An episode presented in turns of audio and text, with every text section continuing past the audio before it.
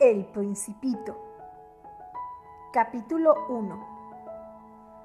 Cuando yo tenía seis años, vi en un libro sobre la selva virgen que se titulaba Historias vívidas. Una magnífica lámina representaba una serpiente boa que se tragaba a una fiera. En el dibujo se afirmaba, la serpiente boa se traga a su presa entera, sin masticarla.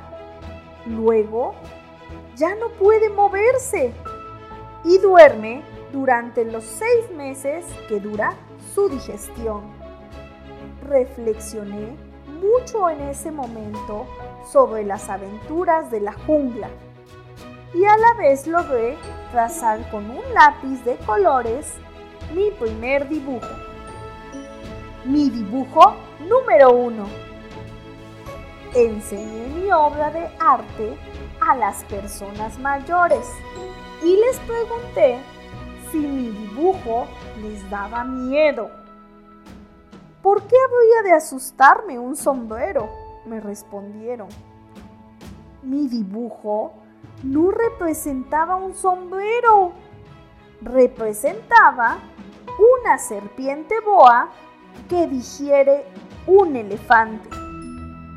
Dibujé entonces el interior de la serpiente boa a fin de que las personas mayores pudieran comprender. Siempre estas personas tienen necesidad de explicaciones. Las personas mayores me aconsejaron abandonar el dibujo de serpientes boas, ya fueran abiertas o cerradas, y poner más interés en la geografía, la historia, el cálculo y la gramática.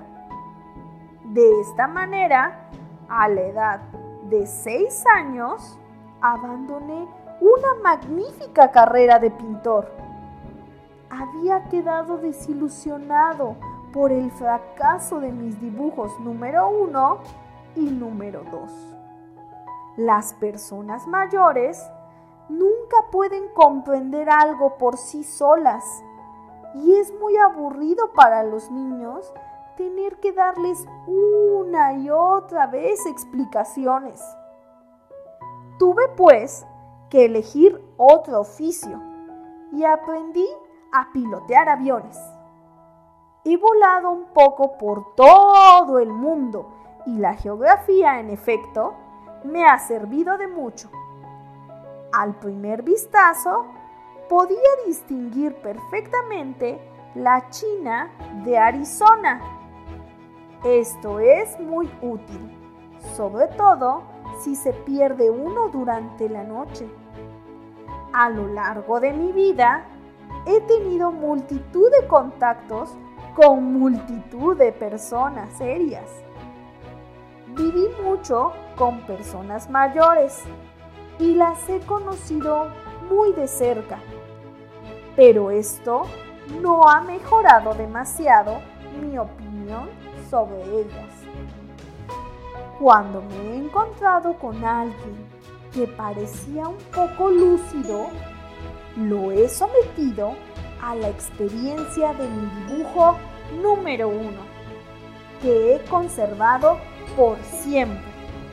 Quería saber si de verdad era un ser comprensivo. E invariablemente me contestaban siempre, es un sombrero. Me abstenía de hablarles de la serpiente boa de la selva virgen y de las estrellas. Poniéndome a su altura, le hablaba del bridge, del gol, de la política y de corbatas. Y mi interlocutor se quedaba muy contento de conocer a un hombre tan razonable.